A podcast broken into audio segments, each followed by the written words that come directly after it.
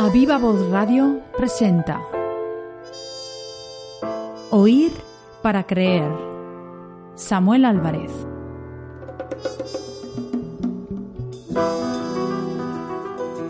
Hola amigos, bienvenidos un día más a Oír para creer.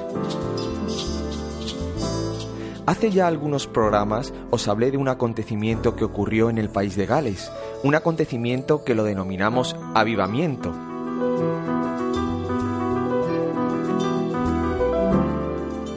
Como recordaréis, este avivamiento fue algo que ocurrió bajo la influencia de Evan Roberts a principios del siglo XX, pero hoy os quiero hablar de algo que ocurrió 170 años antes. Os quiero hablar del Gran Despertar.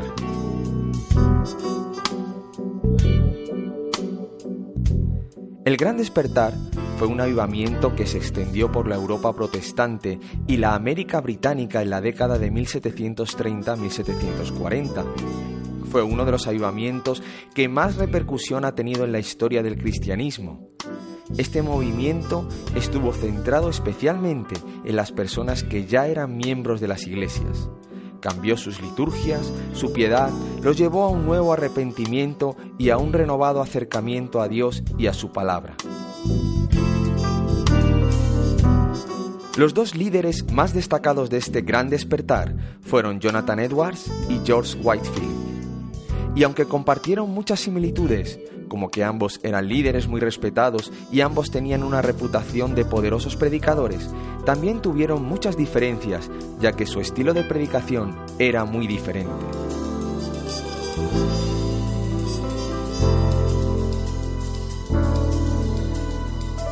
Jonathan Edwards era un maestro cuidadoso y lógico, meticuloso cuando escribía, en cambio Whitefield era apasionado y espontáneo. Jonathan Edwards era un maestro cuidadoso y lógico, meticuloso cuando escribía. En cambio, Whitefield era apasionado y espontáneo. Mientras Jonathan Edwards era un pastor establecido que dirigía una pequeña iglesia local, Whitefield vivía una vida de predicación itinerante. Pero aunque eran tan diferentes, fueron amigos y entendieron que sus ministerios eran complementarios. Hoy Tres siglos después, quiero poner delante de vosotros estas dos vidas contemporáneas, la de Jonathan Edwards, el gran avivador, y George Whitefield, el predicador al aire libre, para que su ejemplo pueda servirnos a día de hoy, ya que Dios es el mismo y su gracia y misericordia aún están presentes y al alcance de aquellos que le busquemos de verdad.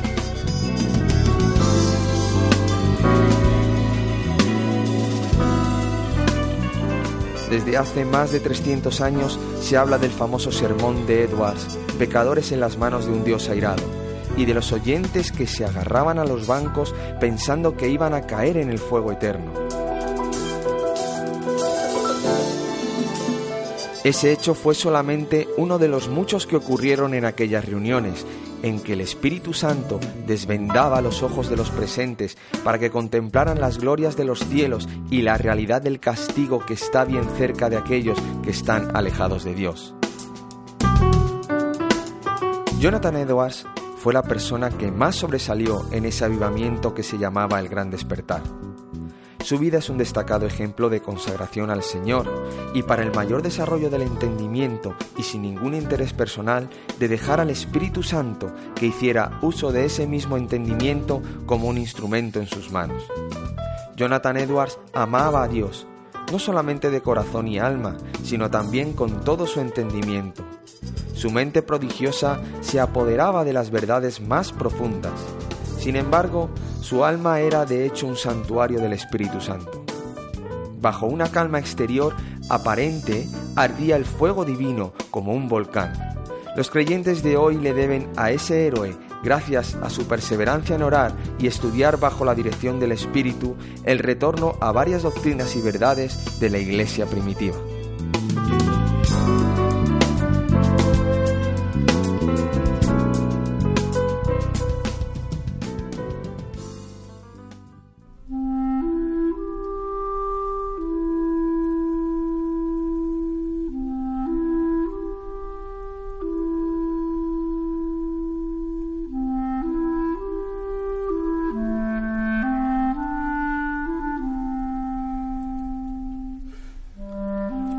Jonathan Edwards nació en 1703 en East Windsor, Connecticut. Su padre fue pastor amado de una misma iglesia durante un periodo de 74 años. Su piadosa madre era hija de un predicador que pastoreó una iglesia durante más de 50 años. De las diez hermanas de Jonathan, cuatro eran mayores que él y las otras seis eran menores. Muchas fueron las oraciones que sus padres elevaron a Dios para que su único llamado hijo varón fuese lleno del Espíritu Santo y llegase a ser grande delante del Señor.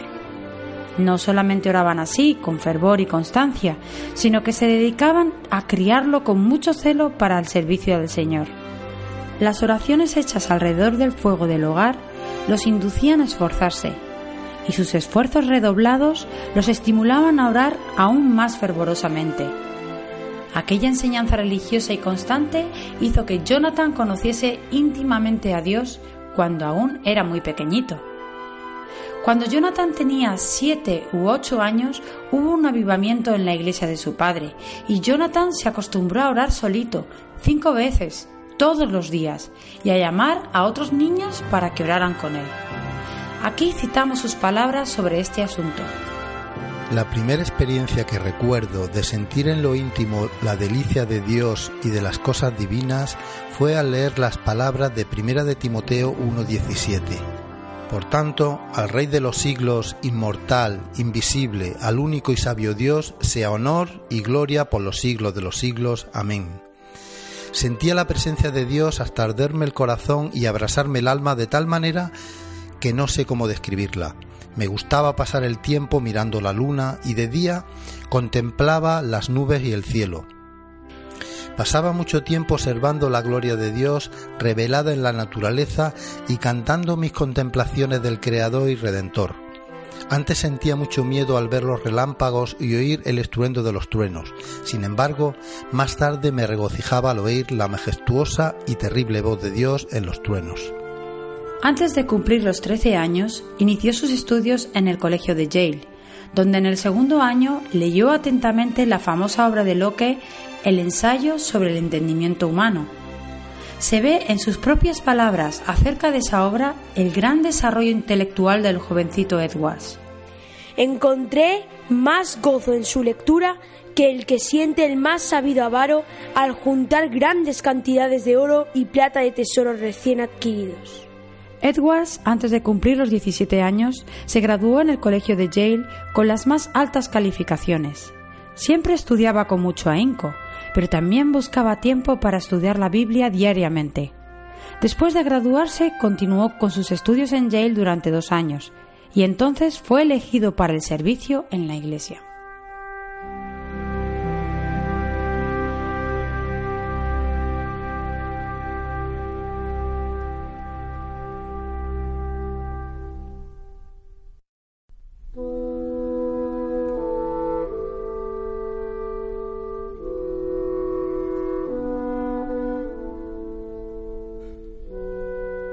Dedicaba ciertos días para ayunar, orar y hacer examen de conciencia.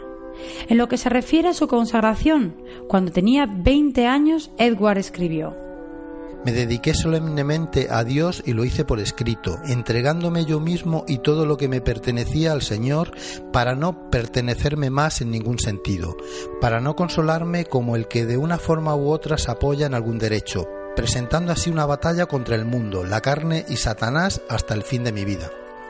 Alguien se refirió a Jonathan de esta manera. Su secreta pero constante y solemne comunión con Dios hacía que su rostro resplandeciese delante de los hombres, y su apariencia, su semblante, sus palabras y todo su comportamiento estuvieron siempre revestidos de seriedad, gravedad y solemnidad.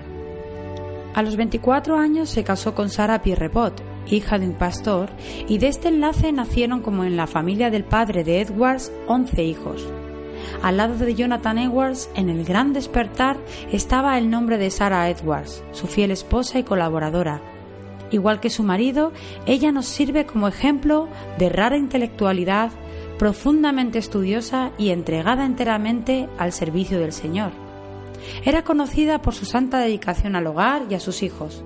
Y por el cuidado con la administración de la economía que practicaba y siguiendo las palabras de Cristo decía, para que nada se pierda. Pero sobre todo, tanto ella como su marido eran conocidos por las experiencias que tenían en la oración. Es de mencionar, especialmente durante un periodo de tres años, que a pesar de estar gozando de perfecta salud, en repetidas ocasiones ella se quedó sin fuerzas debido a las revelaciones que proveían de los cielos. Su vida entera era de intenso gozo en el Señor. Jonathan también solía pasarse estudiando la Biblia y orando trece horas diarias. Su esposa también lo acompañaba diariamente en la oración, Después de la última comida, él dejaba todo lo que estuviera haciendo para estar una hora con su familia.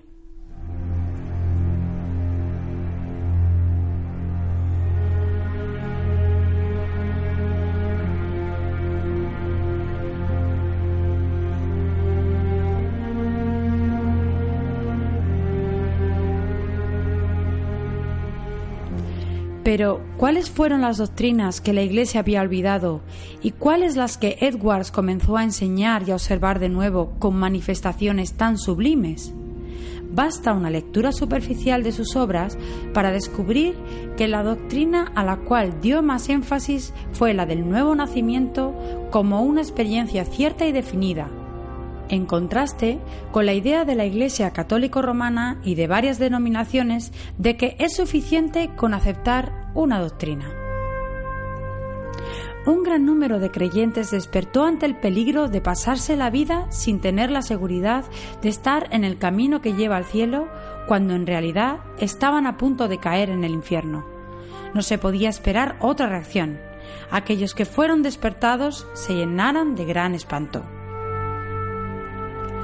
El evento que marcó el comienzo de El Gran Despertar fue una serie de sermones predicados por Edwards sobre la doctrina de la justificación por la fe, que hizo que los oyentes sintieran la verdad de las Escrituras, de que toda boca permanecerá cerrada en el día del juicio final y que no hay nada absolutamente que por un momento evite que el pecador caiga en el infierno, a no ser la buena voluntad de Dios. La situación en el estado de Nueva Inglaterra había cambiado drásticamente. Las cosas ya no se hacían para la gloria de Dios como los primeros colonizadores practicaban.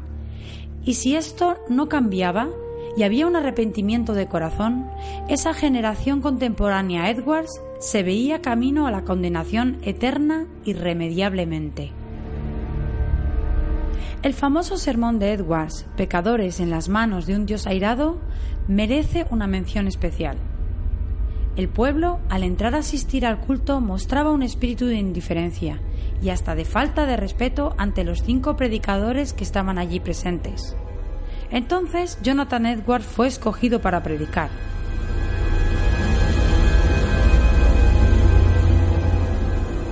Jonathan era un hombre de dos metros de altura, su rostro tenía un aspecto demacrado y su cuerpo estaba muy enflaquecido de tanto ayunar y orar.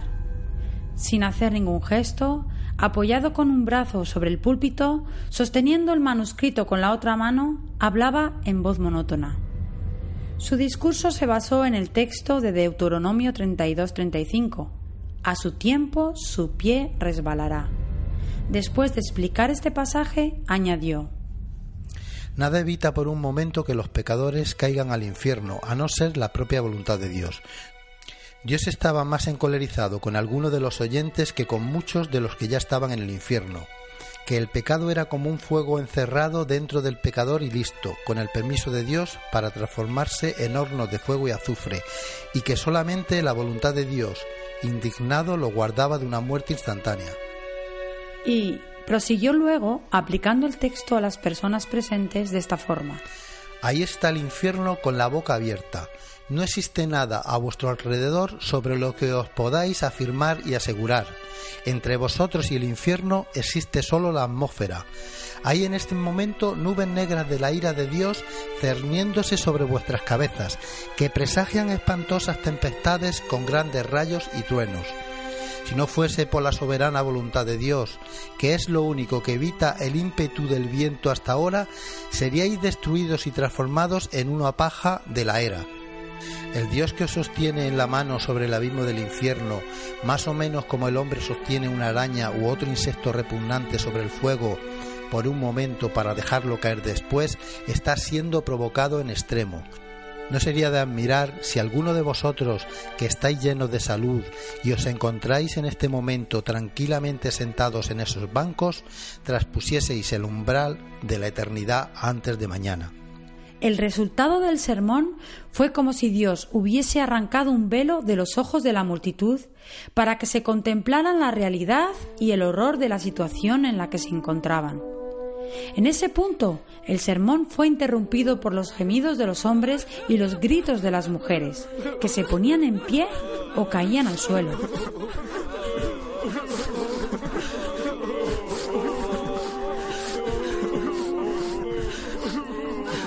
Fue como si un huracán soplase y destruyese un bosque. Durante la noche entera la ciudad de Enfield estuvo como una fortaleza sitiada. Podía escucharse en casi todas las casas el clamor de las almas, que hasta aquella hora habían confiado en su propia justicia. Todos esperaban que en cualquier momento Cristo fuese a descender de los cielos, rodeado de ángeles y de los apóstoles, y que las tumbas se abriesen para entregar a los muertos que en ellas había. Tales victorias contra el reino de las tinieblas se ganaron de rodillas.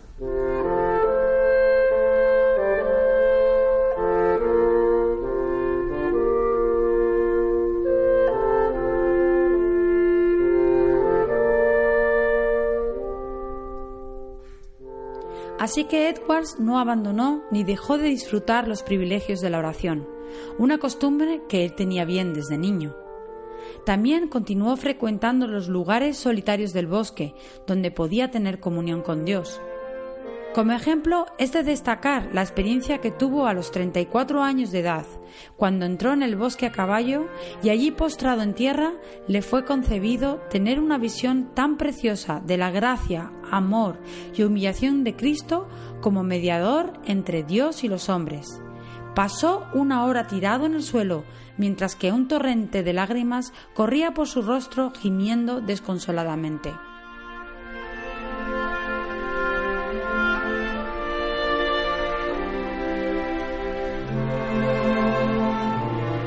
Como era de esperarse, Jonathan recibió también ataques de la gente. El maligno trató de anular la obra gloriosa del Espíritu Santo en el gran despertar, atribuyéndolo todo al fanatismo. En su defensa, Edwards escribió, Dios, conforme a las Escrituras, hace cosas extraordinarias. Hay motivos para creer, según las profecías de la Biblia, que la más maravillosa de sus obras tendrá lugar en las últimas épocas del mundo, Nada se puede oponer a las manifestaciones físicas como son las lágrimas, gemidos, gritos, convulsiones, desmayos. En efecto, es natural esperar, al asociar a la relación que existe entre el cuerpo y el espíritu, que tales cosas sucedan. Así hablan las escrituras refiriéndose al carcelero que se postró ante Pablo y Silas angustiado y temblando. El salmista exclamó bajo la convicción de pecado, Se envejecieron mis huesos en mi gemir todo el día. Los discípulos en la tempestad del lago gritaron de miedo. La novia en el cantar de los cantares quedó vencida, por el amor de Cristo, hasta de fallecer. Lo cierto es que Nueva Inglaterra comenzó en 1740 uno de los mayores avivamientos de los tiempos modernos. También es cierto que ese movimiento se inició no con los sermones célebres de Edwards, sino con la firme convicción que él tenía de que hay una obra directa que el Espíritu Divino realiza en el alma humana. No fueron esos sermones monótonos de Edwards, ni la elocuencia extraordinaria de algunos como George Whitefield, sino la obra del Espíritu Santo en el corazón de los muertos espiritualmente que comenzando desde Northampton se esparció por toda Nueva Inglaterra y por las colonias de América del Norte, llegando hasta Escocia e Inglaterra. En un periodo de dos a tres años, la Iglesia de Cristo despertó de una época de la mayor decadencia entre la escasa población de Nueva Inglaterra, siendo arrebatadas de 30 a 50 mil almas del infierno. En medio de sus luchas y cuando menos se esperaba, apareció en Princeton una epidemia de viruelas y un hábil y reconocido médico fue llamado de Filadelfia para vacunar a los estudiantes. Nuestro predicador y dos de sus hijas fueron vacunadas también. En 1758, debido a la fiebre resultante de esta vacunación, las fuerzas de nuestro héroe fueron disminuyendo gradualmente, hasta que un mes después falleció uno de sus biógrafos se refiere a él de la siguiente manera. En todas partes del mundo de habla inglesa, Edwards es considerado como el mayor erudito desde los días del apóstol Pablo o de San Agustín. La vida de Jonathan Edwards es una de las muchas pruebas de que Dios no quiere que despreciemos las facultades intelectuales que Él nos concede sino más bien que las desarrollemos bajo la dirección del Espíritu Santo y que se las entreguemos desinteresadamente para su uso exclusivo.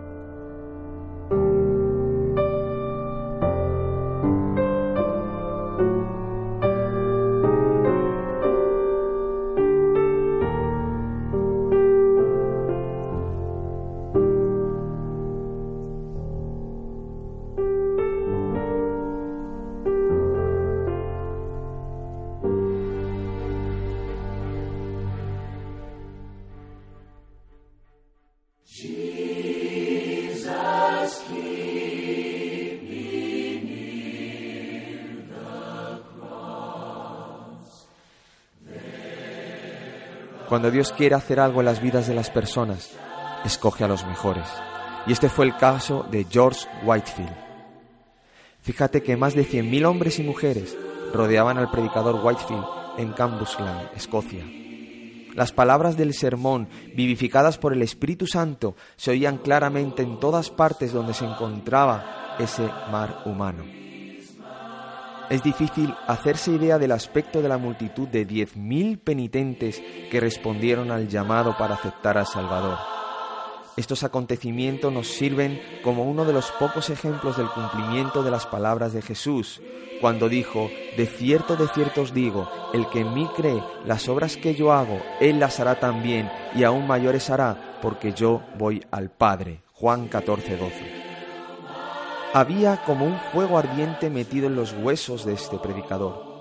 Ardía en él un santo celo de ver todas las personas liberadas de la esclavitud del pecado.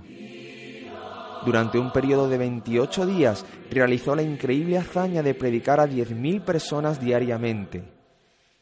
Su voz se podía oír perfectamente a más de un kilómetro de distancia, a pesar de tener una contusión física delgada y de adolecer de un problema pulmonar. Todos los edificios resultaban pequeños para contener esos enormes auditorios, y en los países donde predicó instalaba su púlpito en los campos, fuera de las ciudades. George Whitefield merece el título de príncipe de los predicadores al aire libre, porque predicó un promedio de 10 veces por semana durante un periodo de 34 años, la mayoría de las veces bajo el techo construido por Dios, que es el cielo.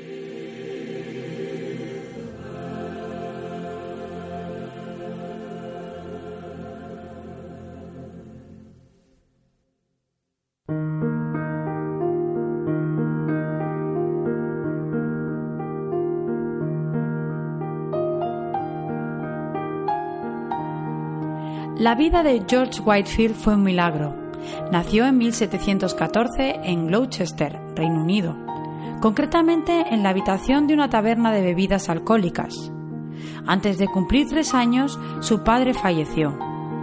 Al tiempo, su madre se casó nuevamente y a él se le permitió continuar con sus estudios en la escuela.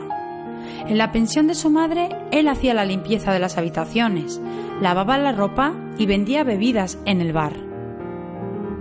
Por extraño que parezca, y a pesar de no haber recibido al Señor como el Salvador de su vida, George se interesaba grandemente en la lectura de las Escrituras, leyendo la Biblia hasta altas horas de la noche y preparando 31 sermones. En la escuela se le conocía como un gran orador.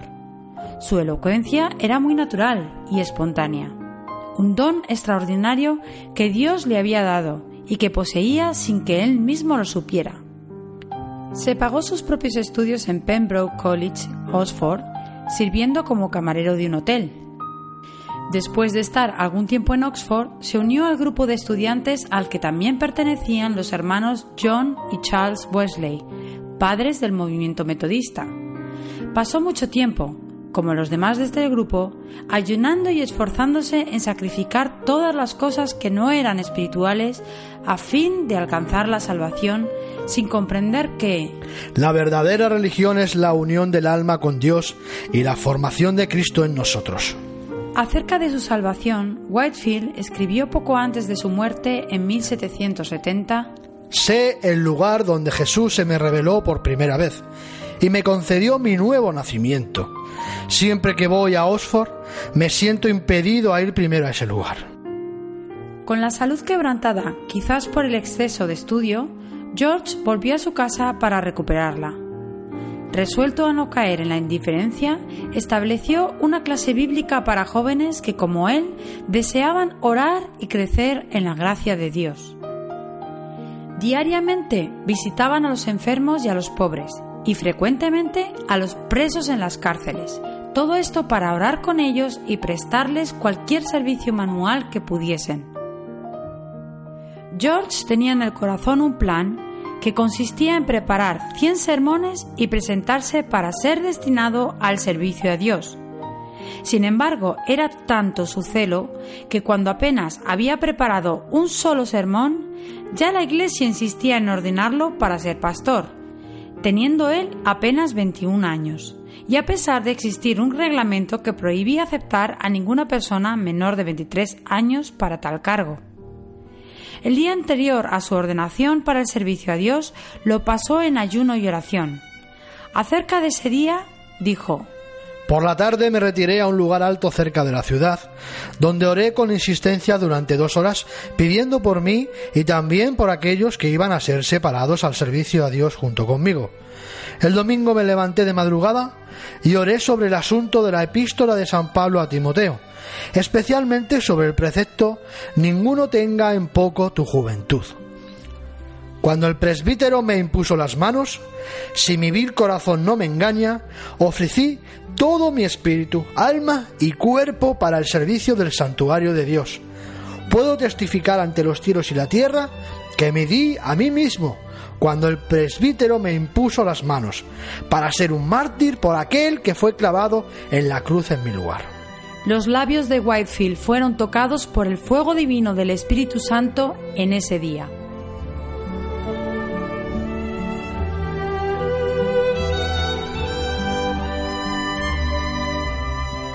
El domingo siguiente, en esa época de frialdad espiritual, predicó por primera vez y algunos se quejaron de que 15 de los oyentes enloquecieron al escuchar el sermón.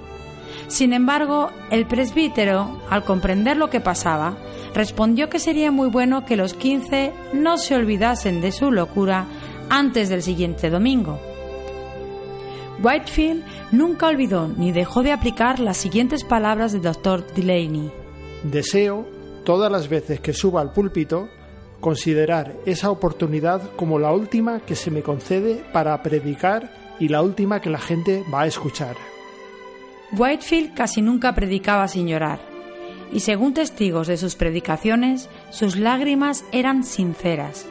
Él llegó a decir, Vosotros me censuráis porque lloro, pero ¿cómo puedo contenerme cuando no lloráis por vosotros mismos, a pesar de que vuestras almas inmortales están al borde de la destrucción? No sabéis si estáis oyendo el último sermón o no, o jamás tendréis otra oportunidad de llegar a Cristo. A veces lloraba hasta parecer que estaba muerto, y le costaba mucho recuperar las fuerzas. Se dice que los corazones de la mayoría de los oyentes se derritían ante el calor intenso de su espíritu, como la plata se derrite en el horno del refinador.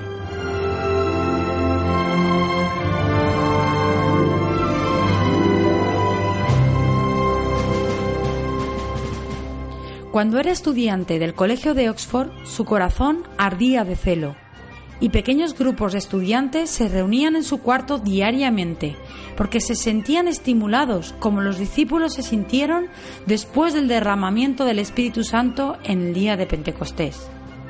El Espíritu continuó obrando poderosamente en él y por él durante el resto de su vida, porque nunca abandonó la costumbre de buscar la presencia de Dios.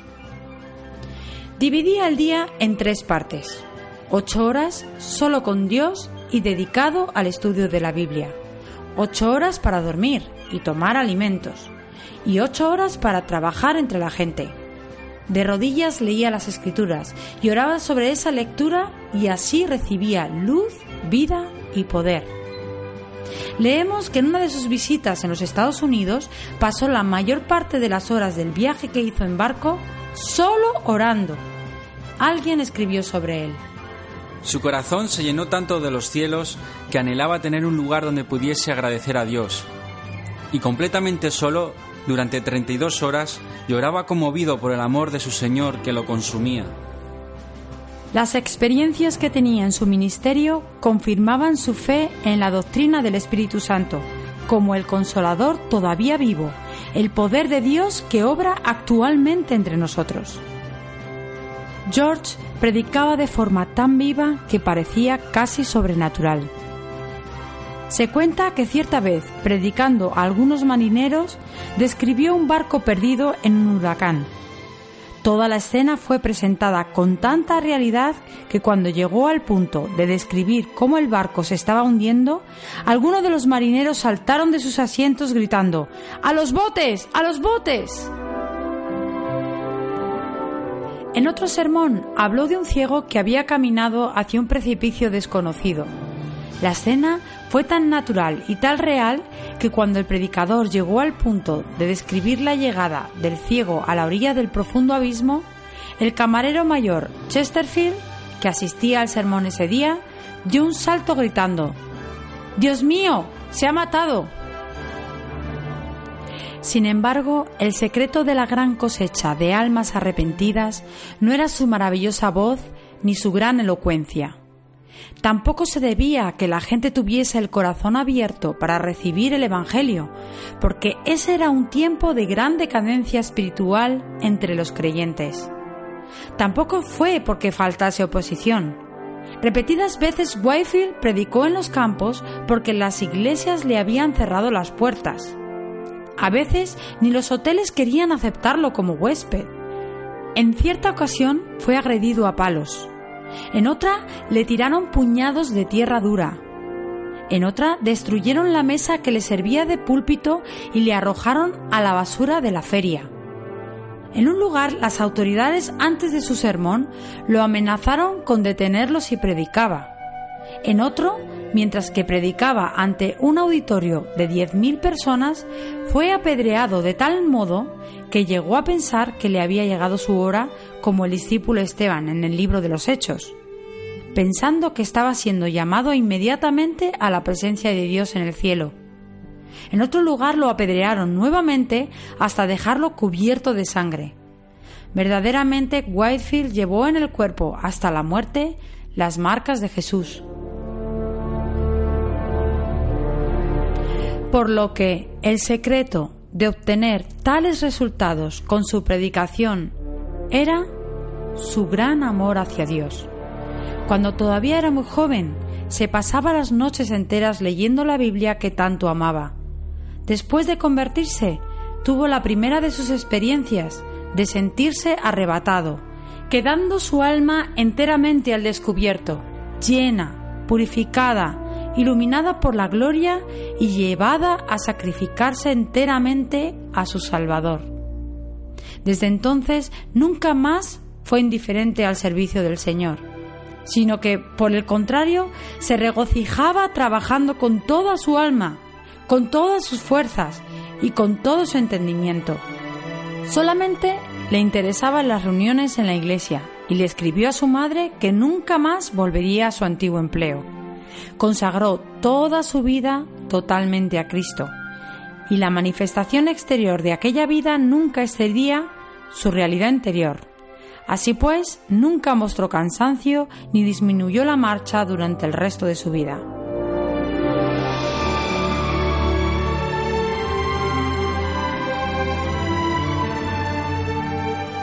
A pesar de todo eso, él escribió. Mi alma estaba seca como el desierto. Me sentía como si estuviese encerrado dentro de una armadura de hierro. No podía arrodillarme sin prorrumpir en grandes sollozos y oraba hasta quedar empapado en sudor. Solo Dios sabe cuántas noches quedé postrado en la cama, gimiendo por lo que sentía y ordenando en el nombre de Jesús que Satanás se apartase de mí. Otras veces pasé días y semanas enteras postrado en tierra suplicando a Dios que me liberase de los pensamientos diabólicos que me distraían. El interés propio, la rebeldía, el orgullo y la envidia me atormentaban, uno después de otro, hasta que decidí vencerlos o morir. Luchaba en oración para que Dios me concediese la victoria sobre ellos.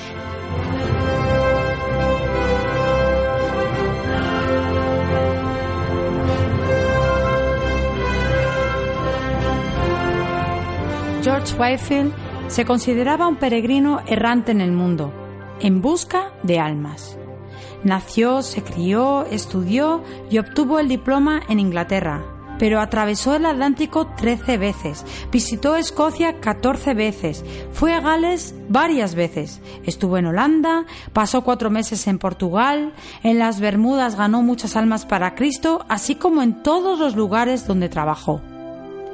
Acerca de lo que experimentó en uno de sus viajes a Colonia de Georgia, Whitefield escribió Recibí del cielo manifestaciones extraordinarias, al amanecer, al mediodía, al anochecer y a medianoche, prácticamente el día entero. Mi amado Jesús me visitaba para renovar mi corazón, si ciertos árboles próximos a Stonehouse pudiesen hablar, contarían la dulce comunión que yo y algunas almas amadas gozamos allí con Dios, siempre bendito. A veces, estando de paseo, mi alma hacía tales impulsiones por las regiones celestes que parecía estar lista para abandonar mi cuerpo. Otras veces me sentía tan vencido por la grandeza de la majestad infinita de Dios que me postraba en tierra y le entregaba mi alma como un papel en blanco para que Él escribiese en ella lo que desease. Nunca me olvidaré de una cierta noche de tormenta. Los relámpagos no cesaban de alumbrar el cielo, y yo había predicado a muchas personas y algunas de ellas estaban temerosas de volver a casa. Me sentí guiado a acompañarlas y a aprovechar la ocasión para animarlas a prepararse para la venida del Hijo del Hombre. ¡Qué inmenso gozo sentí en mi alma! Cuando volvía, mientras algunos se levantaban de sus camas asustados por los relámpagos que iluminaban los pisos y brillaban de uno al otro lado del cielo, otro hermano y yo nos quedamos en el campo adorando, orando, ensalzando a nuestro Dios y deseando la revelación de Jesús desde los cielos, en una llama de fuego ¿Cómo se puede esperar otra cosa sino que las multitudes a las que Whitefield predicaba se vieran incluidas a buscar la misma presencia de Dios? Él decía, Oh, cuántas lágrimas se derramaron en medio de fuertes clamores por el amor del querido Señor Jesús. Algunos desfallecían y cuando recobraban las fuerzas, al escucharme volvían a desfallecer. Otros gritaban como quien siente el ansia de la muerte. Y después de acabar el último discurso, yo mismo me sentí tan vencido por el amor de Dios que casi me quedé sin vida. Sin embargo, por fin reviví y después de tomar algún alimento me sentí lo suficientemente fuerte como para viajar cerca de 30 kilómetros hasta Nottingham. En el camino mi alma se alegraba cantando himnos. Llegamos casi a medianoche. Después de entregarnos a Dios en oración, nos acostamos y descansamos bajo la protección del querido Señor Jesús. Oh Señor, jamás existió un amor como el tuyo. Luego, Whitefield continuó sin descanso. Al día siguiente, en Fox Manor, la concurrencia a los cultos fue tan grande como en Nottingham. La gente quedó tan quebrantada que por todos lados vi personas con el rostro bañado en lágrimas. La palabra era más cortante que una espada de dos filos, y los gritos y gemidos tocaban al corazón más endurecido. Algunos tenían semblantes tan pálidos como la palidez de la muerte. Otros se retorcían las manos, llenos de angustia. Otros más cayeron de rodillas al suelo, mientras que otros tenían que ser sostenidos por sus amigos para no caer. La mayor parte del público levantaba los ojos a los cielos, clamando y pidiendo misericordia de Dios. Yo mientras los contemplaba solamente podía pensar en una cosa, que ese había sido el gran día. Parecían personas despertadas por la última trompeta, saliendo de sus tumbas para comparecer al juicio final. El poder de la presencia divina nos acompañó hasta Baskin Rise, donde los arrepentidos lloraban y los salvos oraban lado a lado. El indiferentismo de muchos se transformó en asombro y el asombro se transformó después en gozo. Alcanzó a todas las clases, edades y caracteres. La embriaguez fue abandonada por aquellos que habían estado dominados por ese vicio. Los que habían practicado cualquier acto de injusticia sintieron remordimientos. Los que habían robado se vieron constreñidos a hacer restitución. Los vengativos pidieron perdón. Los pastores quedaron ligados a su pueblo mediante un vínculo más fuerte de compasión. Se inició el culto doméstico en los hogares. Como resultado, los hombres se interesaron en estudiar la palabra de Dios y a tener comunión con su Padre Celestial. Pero no fue solamente en los países populares que la gente iba en masa para oírlo. En los Estados Unidos, cuando todavía era un país nuevo, se congregaron grandes multitudes de personas que vivían lejos unos de otros en los bosques. En su diario, el famoso científico y político Benjamin Franklin dejó constancia de esas reuniones de la siguiente manera. El jueves, el reverendo Whitefield partió de nuestra ciudad, acompañado de 150 personas a caballo, con destino a Chester, donde predicó ante una audiencia de 7.000 personas más o menos. El viernes predicó dos veces en Willingstown a casi 5.000 personas. El sábado en Newcastle predicó a cerca de 2.500 personas y en la tarde del mismo día en Christiana Bridge predicó a casi 3.000. El domingo en White Clay Creek predicó dos veces, descansando media hora entre los dos sermones dirigidos a 8.000 personas, de las cuales cerca de 3.000 habían venido a caballo. La mayor parte del tiempo llovió. Sin embargo, todos los oyentes permanecieron de pie, al aire libre.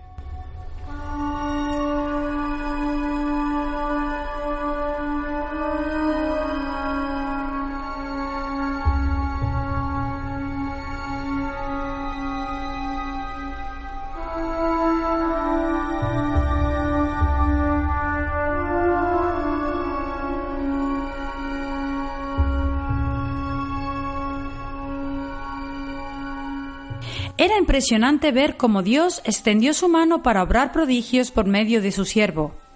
Esto se demuestra en una ocasión en la que Whitefield estaba de pie sobre un estrado ante la multitud. Después de algunos momentos de oración en silencio, anunció de manera solemne el texto Está establecido para los hombres que mueran una sola vez y después de esto el juicio. Después de un corto silencio, se oyó un grito de horror proveniente de algún lugar de entre la multitud. Uno de los predicadores allí presentes fue hasta el lugar donde provenía ese grito para saber lo que había dado origen a tal terrible alarido. Cuando volvió dijo, Hermano Whitefield, estamos entre los muertos y los que están muriendo. Un alma inmortal fue llamada a la eternidad. El ángel de la destrucción está pasando sobre el auditorio. Clama en voz alta y no ceses.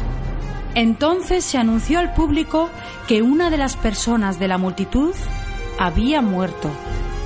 No obstante, Whitefield leyó por segunda vez el mismo texto. Está establecido para los hombres que mueran una sola vez.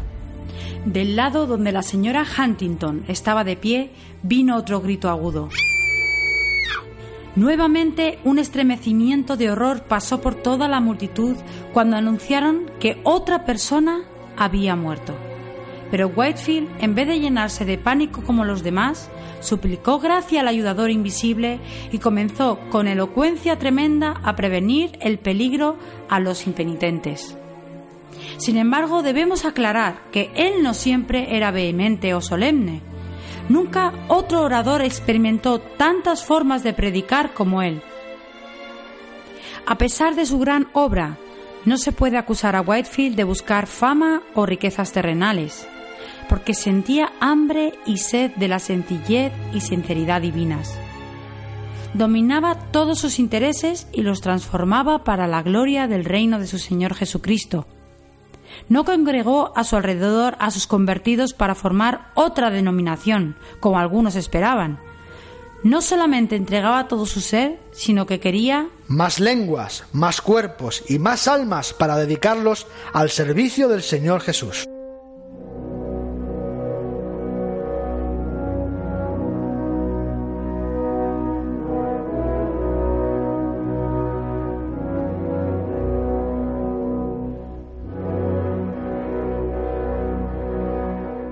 La mayor parte de sus viajes a América del Norte los hizo a favor del orfanato que fundó en la colonia de Georgia. Vivía en la pobreza y se esforzaba para conseguir lo necesario para el orfanato. Amaba a los huérfanos con ternura y les escribía cartas, dirigiéndose a cada uno de ellos por su nombre. Para muchos de esos niños, él era el único padre y el único medio de su sustento.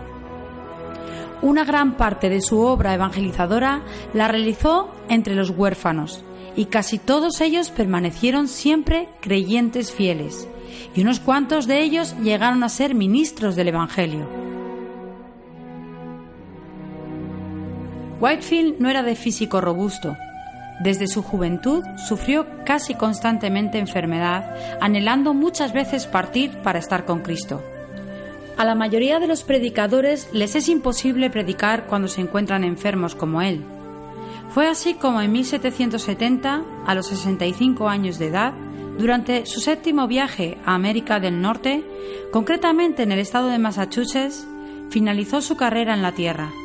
Una vida escondida con Cristo en Dios y derramada en un sacrificio de amor por los hombres. El día antes de fallecer tuvo que esforzarse para poder permanecer en pie. Sin embargo, al levantarse, ante un auditorio demasiado grande para caber dentro de un edificio, el poder de Dios vino sobre él y predicó como de costumbre, durante dos horas. Uno de los que asistieron dijo que su rostro brillaba como el sol.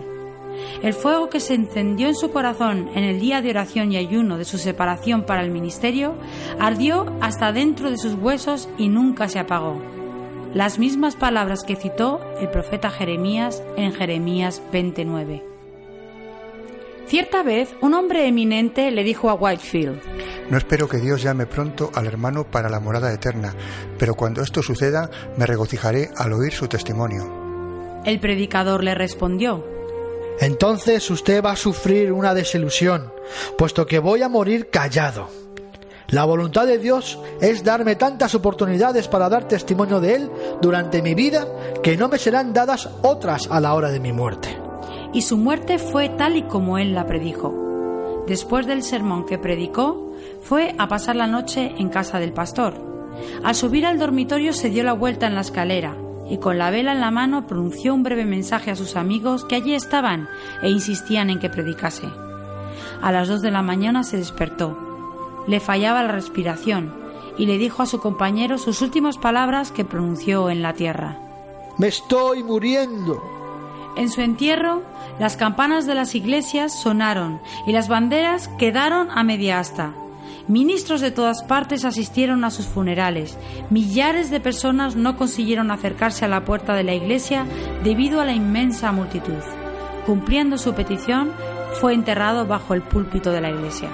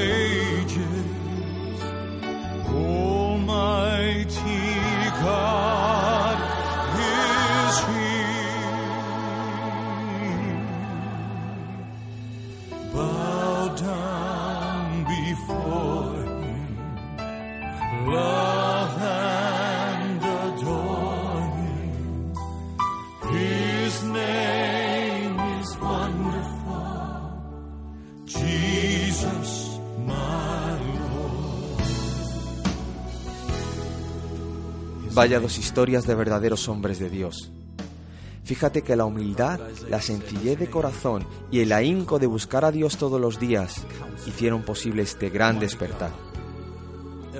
Si realmente queremos recoger estos mismos frutos de ver salvos a millares de nuestros semejantes, como los vieron Jonathan Edwards y George Whitefield, debemos seguir sus ejemplos de oración y de dedicación. ¿Acaso puedes pensar que esta es una tarea demasiado grande? Pero fíjate qué dirían estos hombres que se encuentran ahora en el cielo junto a los que ellos mismos llevaron a Cristo si les hiciéramos esa pregunta. Amigo, no desmayes. Todavía es posible. Nuestra España tiene que conocer a Jesucristo. Y como siempre, si tienes alguna pregunta o aportación sobre el programa de hoy, no dudes en escribirnos a contacta@avivavoz.es o en las redes sociales en arroba vivavoz.fm. Que Dios te bendiga y hasta el próximo programa.